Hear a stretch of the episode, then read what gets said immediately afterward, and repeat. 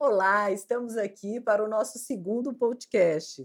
Vamos falar de um tema muito importante que é a gestação independente. Sou Adriana de Góes, ginecologista, obstetra, especialista em reprodução assistida. E é claro que eu amo falar sobre a fertilidade, sobre a maternidade. E hoje temos aqui uma convidada mais do que especial, a Mariana Kupfer, que foi uma grande pioneira da maternidade independente. Em 2009, ela tomou essa decisão e vai contar para gente como que foi todo esse processo. Vamos matar nossa curiosidade sobre essa decisão dessa mulher super forte, guerreira, que há 11 anos resolveu seguir esse caminho. E aí, Mariana, muito bem-vinda, viu? Prazer te receber aqui. Obrigada, Adriana, pelo convite. Obrigada mesmo. Esse é um tema que eu adoro falar. É, tenho o maior orgulho da minha história e tenho também orgulho e fico muito feliz de saber que, através da minha história, da minha jornada, eu inspirei tantas outras histórias de sucesso da maternidade solo. É, e aqui a gente estava batendo um papo antes, foi muito interessante, porque ela optou aí pela, pelo banco de sêmen e ela foi uma das pioneiras, e depois disso, esse mesmo banco de sêmen que ela importou já ampliou no Brasil as suas atividades e, de fato, né, eu que lido com a reprodução assistida, é, é, essa 2009 foi bem esse começo de, de, de, de ter mais gestação independente. Não porque esse processo não fosse viável, sempre foi viável, porque a gente sempre teve banco de sêmen, mas, de fato, a coragem para tomar essa decisão. Eu sou bem medrosa, por exemplo, tenho muito medo de avião. Eu sou medrosa Aí eu lembro que um dia a gente estava numa baita turbulência e quando liberou o negócio do cinto, a aeromoça veio falar comigo. Eu estava na primeira fileira, ela falou: Sou muito fã do seu programa, sou muito sua fã. Por que, que você está com medo de avião, menina? Você foi lá e fez um filho sozinha. Então é muito louco ah. isso, né? Porque a quantidade de mensagem que eu recebo pelas redes sociais, ou quando me encontram num, num restaurante, ou pelo programa mesmo, é, mulheres que me procuraram há cinco anos atrás, eh, que já for, geralmente o perfil é esse, elas já foram casadas, estão super bem profissionalmente, ou ela ou o marido não queriam filhos, elas estão ali nos 30, quase 40, já congelaram óvulos. Tem uma que é muito minha fã, ela, ela mora em Recife, ela é médica, e ela, em 2015, 16, ela me escreveu e falou: sou apaixonada pela tua filha, por você, eu acompanho a história, eu fico vendo no Instagram, eu acho vocês lindas, né? Eu preciso criar coragem. Eu falei para ela o seguinte: ou você deixa o medo te dominar, ou você é feliz. Ah, ela falou: eu tenho muito medo do que a minha família, minha família é muito religiosa, o que, que os outros vão pensar. Eu falei: o maior presente que eu me dei na vida foi a seguinte condição: ou você agrada os outros, ou você é feliz. Então, se você vive para agradar os outros, para ficar esperando o que os outros vão falar, os outros vão falar de toda forma. Os outros, as pessoas são muito julgadoras. Ou se você é casado, ou se você casou com feio, ou com pobre, ou com rico, ou com magro, ou com gordo, as pessoas sempre vão ter um julgamento pronto. Então, esquece isso e foca na tua felicidade. Então eu começo a ver essas mulheres, essa eu tô contando um caso porque é recorrente, ela me escreve muito. Passou uns dois anos, ela me escreveu e falou: Eu tô com a minha Maria Vitória no colo, por sua Nossa, causa. Minha filha, a filha chama Maria Vitória por causa da Vitória, porque ela é muito religiosa, ela colocou Maria na frente. E aí a vira e mexe, ela manda foto da filha. Ela falou que fez com doador de sêmen, do mesmo banco que eu fiz. Ela falou, graças ao seu incentivo, às suas palavras, hoje eu tô com a minha filha no colo. Putz, aquilo para mim foi demais. Assim, isso são inúmeros casos, e tá? É diferente dessa a tomada de decisão. Eu até brinco, falo assim, ó, quem, quem é acha que é corajoso quem pula de paraquedas, porque eu posso falar isso porque eu tenho medo de altura. Então, eu falo assim, não, gente, corajoso é quem resolve ser pai ou mãe. é muito mais intenso do que saltar de paraquedas. E, e você tomou essa decisão é, exatamente é, só. Você arcou com todas as consequências desse processo. E que privilégio você deu, e eu acredito que deve ser o seu maior presente na vida, porque é, eu também sou mãe, né? já era casada há algum tempo, meu marido já tinha filho e eu eu não tinha nenhuma pressão para ser mãe. Quando eu comecei a ver que eu estava tratando as mulheres mais novas do que eu, comecei, hum, acho que não vai dar esperar o doutorado.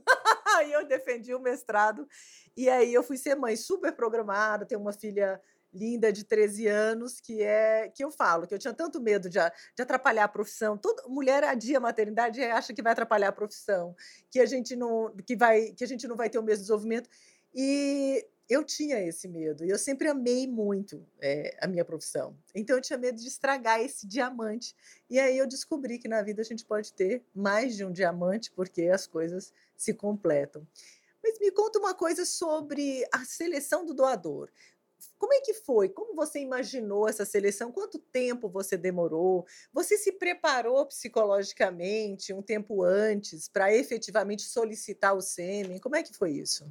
E antes disso, você falou uma coisa sobre ser o maior presente. Hoje, eu estou com quase 48 anos e definitivamente eu afirmo assim, com todas as dificuldades da entrada da Vitória na adolescência tal, não há alegria maior do que ser mãe, assim. Eu sempre falo que a maternidade e tem mulheres que não nasceram para ser mãe e eu respeito muito isso.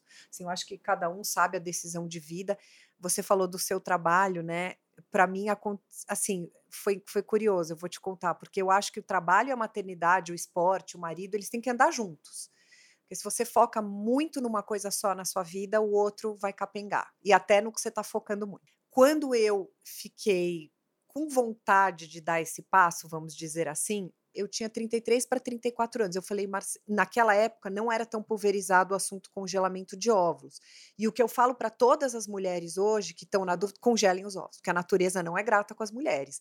Você congela com 30, com 40, tá lá bonitinho o óvulo. Com 40 você não vai ter essa qualidade de óvulo. Então, o que que eu que eu, eu cheguei para o Marcelo e falei, olha, eu quero muito ser mãe não tem um parceiro que no momento que tope esse desafio, essa jornada comigo.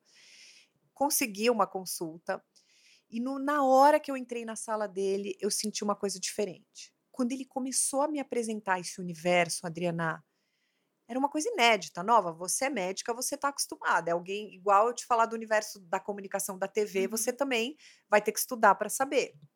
Quando ele começou a me falar, ele abriu o computador e ele virou o computador para mim e me mostrou o banco de sêmen de doador dos Estados Unidos, a Fairfax. E aquilo era tanta informação para mim. Eu lembro que ele ia falando, era como se as paredes estivessem rodando, sabe? Eu fui. Sabe quando parece que tem um balãozinho na sua cabeça e vem aquela imagem? Aí acho que a gente ficou quase duas horas e meia na consulta. Ele me explicou tudo, começo, meio e fim, e falou: agora a lição de casa é com você. Paralelo a isso, é importante falar, ele me pediu todos os exames como se eu fosse uma, uma tentante com um marido, com um parceiro, uhum todos os exames para ver trompa, ovário, útero, todos. Fui para casa. Eu fiquei um mês imersa no site. Aquela época ainda existiam os blogs. Eu entrei nos, nos fóruns, nos blogs dos Estados Unidos, especialmente Nova York e Los Angeles, com mulheres, que nos Estados Unidos isso já era muito falado, né? As mulheres já, Sarah Jessica Parker, várias celebridades já tinham feito. E aí eu comecei a olhar conversava com as mulheres, entrei no site da Fairfax. Eu não sei como está hoje, mas naquela época a lei ela é tão severa e, e cuidadosa como são leis de países diferentes. Eu lembro que o contrato que chegou era um negócio desse tamanho, era uma bíblia, porque tem a lei daqui e tem a lei de lá. Então a gente teve que falar com o Anvisa, o Paulo pediu uma. Eu não sei como está hoje, tá bom? Vocês têm que. Hoje, hoje é, esse banco de SEMI ele já tem é, uma filial no Brasil. Sim, mas o, o sêmen que o sêmen eu escolhi, vem da Califórnia. ele veio criogenado. Exa então, sempre vem, tá ainda tá vem. Isso. Esse, esse então. E, na verdade, uma, o sêmen, os gametas são mantidos criopreservados, tanto o óvulo quanto o espermatozoide. Eu lembro que eu fui, eu fui, botei uns filtros que eu queria, caucasiano. Você pode, o céu é o limite. Uhum. É engraçado, naquela época tinha assim... É, Escolha um doador parecido com celebridades de Hollywood. Escolha um doador que ganhou o prêmio, que foi o melhor aluno, QI autismo. Eu não me deixei seduzir por isso, porque eu já tinha muito claro o que eu queria, Adriana. Eu queria alguém o oposto fisicamente de mim. Eu queria um loiro, loiro, loiro de olho azul, porque eu achei que ia dar esse colorido. Eu sou castanha, com olho super escuro. E para mim, algumas coisas eram muito importantes. Eu não abriria a mão. Eu sou da religião judaica, então eu queria um, um doador da religião judaica. E quando você. Um dos acessos que você tem direito a ter é a impressão que o laboratório e as enfermeiras têm sobre a pessoa. E aí elas falavam que sempre que ele ia ao laboratório, É, ele sempre estava com um sorriso no rosto, generoso, cheiroso, bem vestido, tratava todo mundo muito bem, muito educado, muito preocupado com a família, sempre falava da irmã, da mãe. E só uma curiosidade que eu não sei, nem, não lembro nem se está no meu livro. Eu tinha escolhido um outro doador. Olha como essa coisa do tem que entrar na sua alma. Eu tinha escolhido um outro. Quando você vai clicar, fala não está mais disponível. Aham. Porque às vezes eles dão três lotes, quatro lotes. E eu não queria. Olha que curioso isso.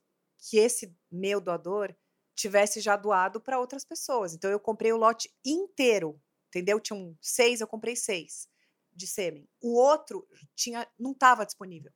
Aí foram mais três semanas imersas. Eu não saía de casa à noite, nem sexta, nem sábado eu ficava. Aí você pode ouvir a voz. Você pode ver foto até a adolescência. E a identidade é pre. Tem um modelo É, que a, que que a criança ser. pode conhecer com 18 Exato. anos. Mas eu pensei, eu já escolhi alguém dessa forma, para que, que eu vou bagunçar a É. cabeça da minha filha? Entendeu? Eu não quis. Então, assim, a proteção do sigilo da identidade de ambos é. Os Estados Unidos não brinca em serviço Uhum. com a lei, né? Então, ambos assinam muitos, muitas cláusulas.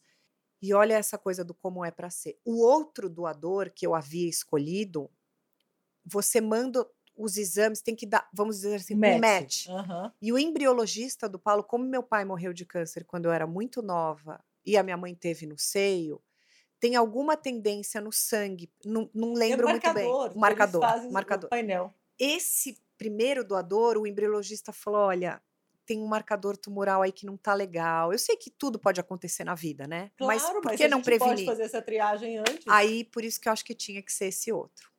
Aí me preparei, eu nem depois eu descobri que eu nem precisava, que eu sou tão fértil. Eu tomei as injeções, né, nos horários para fazer a, estimulação. Não lembro se era uma anestesia local, acho que não, porque é como se fosse uma relação sexual. Aham. Aí eu deitei na maca, vem um tubinho criogenado, ele faz a mistura. Eu lembro que a minha irmã foi comigo, sou muito ligada na minha irmã, e ele falou: pensa numa coisa bem boa. Eu pensei no meu pai.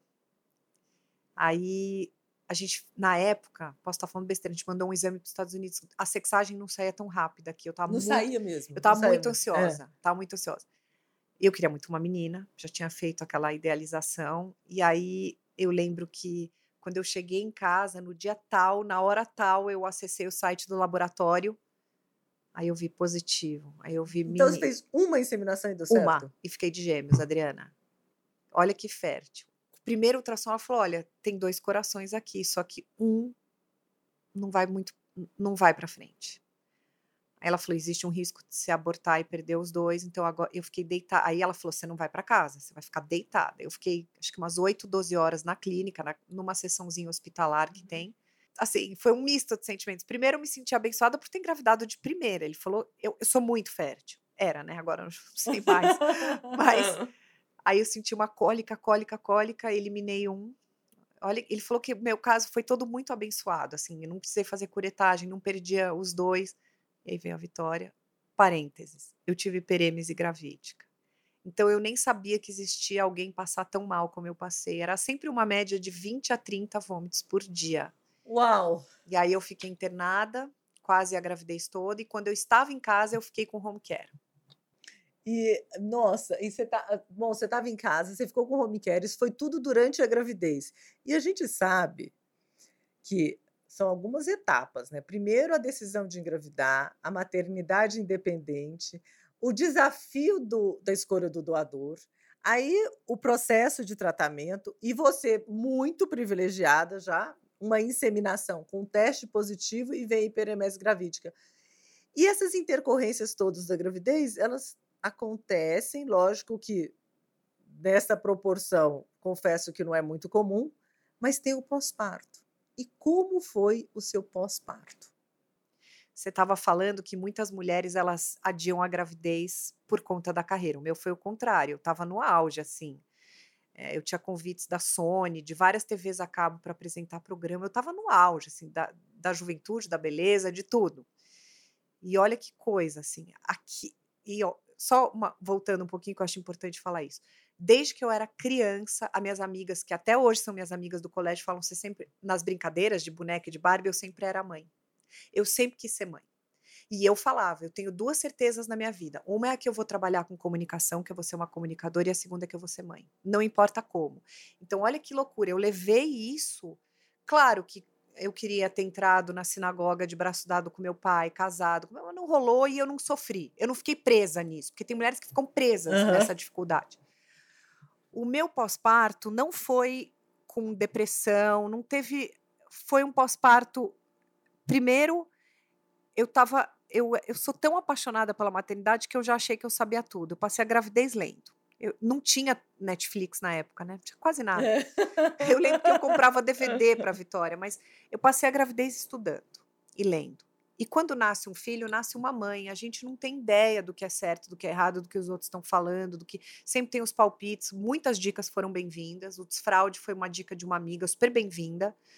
E foi muito difícil porque a Vitória, ela eu demorei um pouquinho para descobrir, eu amei amamentar. Foi difícil, mas eu amava. Eu amava, Adriana. Era maio, era frio, ela vinha no meu quarto, três da manhã. Eu amava. Eu amei amamentar. Embora teve todas as. Bico sangrou, empedrou, Lógico. tudo isso. Porque não é um passeio no parque e tal.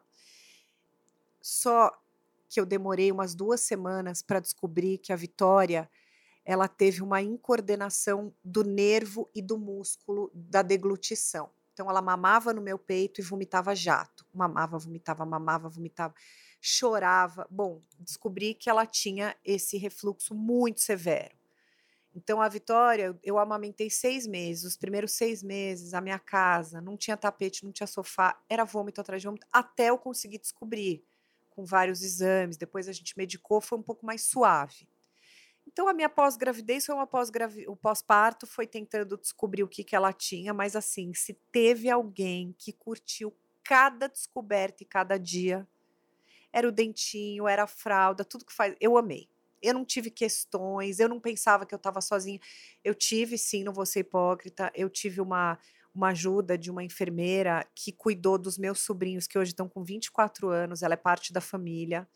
E ela cuidou de mim grávida. Ela ficou o tempo todo na minha casa, com as minhas internações. Então, ela foi um anjo na minha vida. Ela era uma avó postiça para Vicky.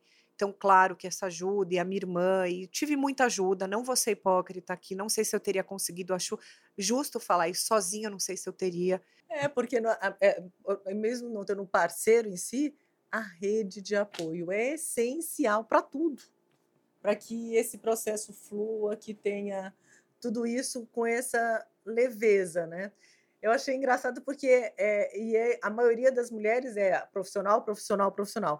E você se realizou jovem, que bom, que bom, que privilégio. Mas olha, aconteceu o inverso comigo. Como eu queria viver essa maternidade na intensidade, na plenitude dela, primeiro dentinho, engatinhar, andar, tudo, eu parei totalmente a minha atividade profissional. E isso aí me deprimiu. Quando chegou em 2015, que a Vitória estava com cinco anos, todo mundo falava para mim: você tem que voltar, fazer alguma coisa com maternidade, seja uma linha de roupa, seja um. um aquela época era blog e site, uhum. não tinha Instagram, seja blog, seja site, seja um programa. Aquilo começou a virar uma chave. Eu falei: poxa, eu também preciso trazer a mulher de volta, porque não me julguem, mas isso é uma opinião pessoal. A maternidade tem que dar lugar para a mãe. A mulher vai um pouco para o escanteio. Então eu queria recuperar o meu lado mulher, até porque eu sabia que isso ia melhorar muito a qualidade da minha relação com a Vitória e comigo mesma. Eu ainda estava muito acima do peso, mas eu, eu nunca me esqueço. O dia que a gente começou a gravar o Amar, eu tive esse convite, uma produtora me fez a proposta. E eu gravo em casa, eu tenho um cenário, um estúdio. Daí ela entrou, ela chegou da escola e ela viu aquela mãe maquiada, como ela foi difícil, ela chorou muito e depois as coisas foram se adequando. Hoje ela tem o maior orgulho da minha vida profissional foi uma batalha para conquistar. Tudo, assim, ainda não cheguei onde eu quero, mas eu estou conquistando de novo o meu espaço como profissional, hoje muito respeitada pelo livro, pelo amar, falando de um assunto que eu amo, que é a maternidade, em todas as suas nuances, a parentalidade no geral, com mães, pais, duas mães, dois pais, adoção. Então, estou muito realizada.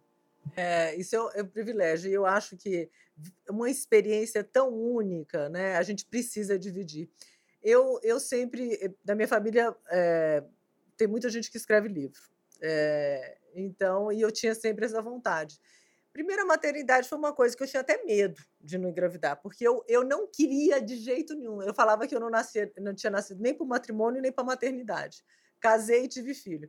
Por quê? Porque a maturidade vem, as coisas acontecem e as coisas precisam ser, os valores precisam ser revistos, né? A gente precisa fazer uma revisão dessa realidade E, e eu tinha muito medo né, disso, de não saber dividir a maternidade. Ao contrário de você, que abriu mão do profissional para cuidar da sua filha, eu tive que fazer isso, mas de uma forma muito dolorosa. A cada vez que eu cancelava a minha agenda, eu chorava. Chorava, prantos. E eu falava para minha mãe assim: mãe, tá difícil dividir meus dois amores. Eu fico com a Sofia porque ela precisa de tudo né? E, e, a, e a Sofia é uma menina que sempre foi muito independente, porque me incomodava ter alguém absolutamente dependente de mim, até porque eu precisava transitar nesses dois lugares, né? O primeiro lugar na minha vida é minha família, né? É, eu acho que, que é a minha rede de apoio, que vai para tudo. E a Sofia só agregou. E depois dela, eu falei assim, que eu não queria. Eu falei assim, tanto é que eu não queria que eu falei assim, gente, será que eu vou ter problema para engravidar? Quando eu fui tratar a reprodução assistida, eu fui ler um livro sobre o desejo de ser mãe, que eu não estava entendendo. Eu falei, gente, tem tanta viagem, tem tanta pesquisa para fazer, mas queria ser mãe. Não entendia isso. E finalmente eu fui abençoada. E eu, eu lembro que a minha, eu tenho uma sócia que faz medicina fetal, eu falei: olha, você está com a agulha afiada, quando eu engravidar, você vai fazer a minocentese, que eu quero saber de todas as doenças genéticas. Engravidei. Falei, sabe aquela agulha? Você guarda bem guardadinha, porque ninguém encosta nesse embriãozinho. E foi um, um crescer, assim, eu lembro que eu mudei tanto. É, eu acordava, eu descrevia como era meu dia, o que a gente ia fazer. Eu falei, Sofia, vai que hoje tem parto e vai longe. E aí, ou então a gente tem tal tratamento, a gente vai fazer tanto coleta de óvulos. Eu falava no carro como se eu tivesse sempre acompanhada. E era o dia inteiro. E não sabia nenhuma música de gravidez. Então eu comprei um CD de Dona Aranha subiu pelo. E aí eu fui. Ao contrário de você, que estava super preparado para a maternidade, sonhou, não foi o contrário. E aí a maternidade nasceu, mas é o que você falou, a gente só nasce, a mãe nasce com filho. Não tem jeito, porque é uma coisa. E também tem que respeitar quem não tem eh, eh, esse desejo, né? Tem tantos desejos na vida que a gente, graças a Deus, cada um tem um, né? E você me falou que recebe é, muitas mensagens, que você incentiva mulheres, que ah, isso tudo se te dignifica muito, né? Eu acho que e você soube contar essa história, espalhar essa história e vivenciar tudo isso. Eu quero te dar os parabéns por essa coragem, por você ser tão inspiradora. É, e se fosse para voltar atrás, agora e depois de tanto tempo, em algum momento você falou assim: puxa vida, não era bem isso, não era por aí, ou sempre você foi um passo, uma etapa e. Nossa, jamais pensei. O único arrependimento que eu tenho é de não ter tido mais uma filha. Eu tenho sêmens congelados, não congelei óvulos. Agora eu vou olhar para a câmera, eu vou dar um recado muito importante, porque eu sei que você deve ter um público feminino enorme. Na dúvida, congelem óvulos. No máximo até os 30 anos. 30, 31, que os óvulos estão bons, bonitos. Depois disso, a natureza, infelizmente, não é grata com a mulher como ela é com o homem. Tá? O homem ele pode ser pai até. Tem casos aí que eu vejo, que eu entrevisto, pais com 70, 75 claro, anos. É. Então, assim, na dúvida, esse é o meu arrependimento, Adriana. Não ter congelado óvulos, uh, não ter tido outra filha. Mas Deus sabe o que faz. É, a Vitória me preenche, me realiza. É que eu sou muito apaixonada por bebezinho, aquele cheirinho da cabeça, tudo que fala engraçado, dente, eu não aguento. Eu sou muito apaixonada. Eu não posso ver um bebê que eu quero levar. Tem que ter cuidado, hein? As mães às vezes levam os filhos na entrevista na minha casa. Você tava, André, o dia que tava uma. Você tava o dia que tinha um bebê? Não. Foram duas mães, um casal de mulheres com um bebê. Eu falo, chama Benjamin. Eu falei, eu não vou devolver. Não vou. Aí eu falava assim, outro dia veio outro casal, ela tá grávida, ele já tinha uma filha, eu falei, você sabe que aqui na minha casa tem um quarto que a gente guarda os bebês. você sabe que essa paixão que você tem por bebê, eu vou te contar, eu tenho por folículo ovariano. Meu Quando Deus. eu olho um ultrassom, que tá cheio de folículo. Eu falei, gente do céu. Eu falei assim, isso Ai, aqui. Vamos é... lá ver se eu tenho ainda os folículos? Ah! A minha médica fala que eu ainda tô longe da menopausa. Mas é isso, e isso é importante. Então, mesmo a mulher. Será que dá tempo para mim? Menstruando, ovulando, mas a qualidade dos óvulos É muito ruim. E qual que é o mais indicado para as mulheres já com baixa reserva? Porque a gente não tem que pensar, não é só que a quantidade de folículos já é menor, a qualidade é muito comprometida, o risco genético é muito Mas alto. quem tem a condição financeira, dá para fazer o NIPT, né, Adriana? Dá para fazer, sabe o quê?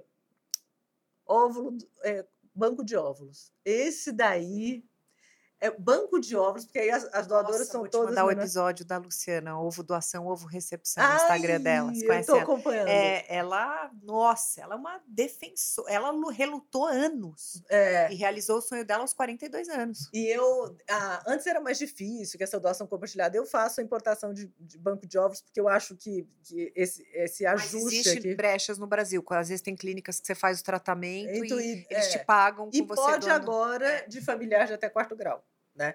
Então tem a opção do desse com esse todos esse rigor da mesma forma que você teve do sêmen, tem esse rigor todo no banco de óvulos.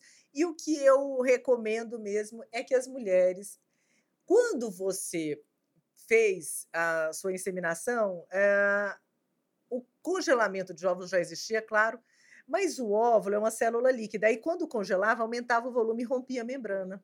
Hoje não, hoje é perfeita, a recuperação é fantástica, é quase a mesma da gente congelar embrião que é sólido.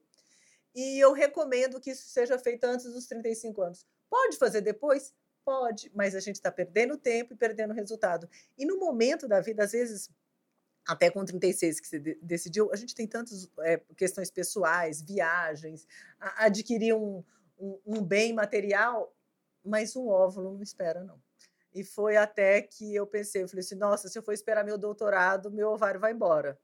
E aí eu decidi. Então, mesmo as mulheres vêm com essa questão de, ah, eu menstruo regularmente, ainda sou fértil? Não. E então eu acho que a gente precisa considerar sempre, sempre esse congelamento de óvulo, mesmo que você fala, não, nunca quero ser mãe. A vida muda, a vida muda, a vontade, porque não é toda mulher que nasce com esse seu desejo eh, desde a infância. Eu acho que eu nunca fui a mãe, não.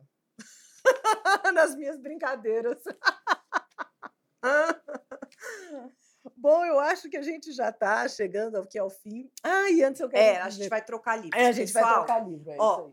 Esse meu livro, Eu, Mãe, Pai, a Maternidade Independente como Escolha, foi uma das maiores realizações da minha vida. Ele veio depois que eu fui no programa do Bial falar da minha história e, mu- e aí foi recorde de perguntas e tudo. Eu decidi escrever. Ele pode ser adquirido no site da Manoli, na Amazon, e eu queria te presentear. Ai, muito obrigada pelo carinho, viu? Amei. E eu acho legal a gente compartilhar a história. Eu te falei que na minha família tem muita gente que escreve. E eu tentei até escrever durante a minha maternidade, mas estava tão piegas meu livro. Falei, gente do céu, não dá. E aí, depois do, de- do doutorado, eu já tive livro da pesquisa, mas era para médico. E depois eu fiz mais eh, manual da infertilidade, manual da gestante. E finalmente esse daqui, que é um recém-lançado, né, de 2020. Eu vi ele na internet. É, ele caiu na no meu feed do Instagram. eu- Eu vi esse livro. E, a, e é para falar sobre todas as possibilidades de tratamento de reprodução assistida. É, ele também está disponível na Amazon. Ele tem a versão digital e a tam- Você impressa. acredita que a Amazon, o meu livro foi tão pulverizado na época? O Audible, eles me convidaram com a minha voz. Eu fui lá e gravei no estúdio. é a minha voz. Se você colocar no, no Spotify, em qualquer tocador, tem a minha voz lá Ai, que gostoso. Ai, que Parabéns para você. presente, Adriana, E é um obrigada. presente, tá aí minha dedicatória. Ai, que, que livro lindo. é, ele tá. Parabéns. Contei com uma equipe maravilhosa, que inclusive é essa equipe que a gente está aqui é, nesse podcast. E aí a gente. Eu lembro que falou assim: nossa, nasceu mais um filho. Queria né? convidar a tua audiência maravilhosa de mulheres e tentantes para assistirem o Amar Maternidade no YouTube, no meu programa, que tem histórias inspiradoras também. Quero agradecer, Adriana, a oportunidade, o convite. Você sabe que eu adoro falar desse tema. Foi uma delícia conversar com uma mulher tão inteligente como você. Obrigada à tua equipe também. Adorei, tá? Ah, eu que agradeço o convite, amei te conhecer pessoalmente. E agora eu já tenho esse super livro para me deliciar aí nos próximos dias, né? Porque eu vou comer esse livro e Ah, devorar. também. Depois eu te mando mensagem. Tá ótimo, Adriana, obrigada. obrigada.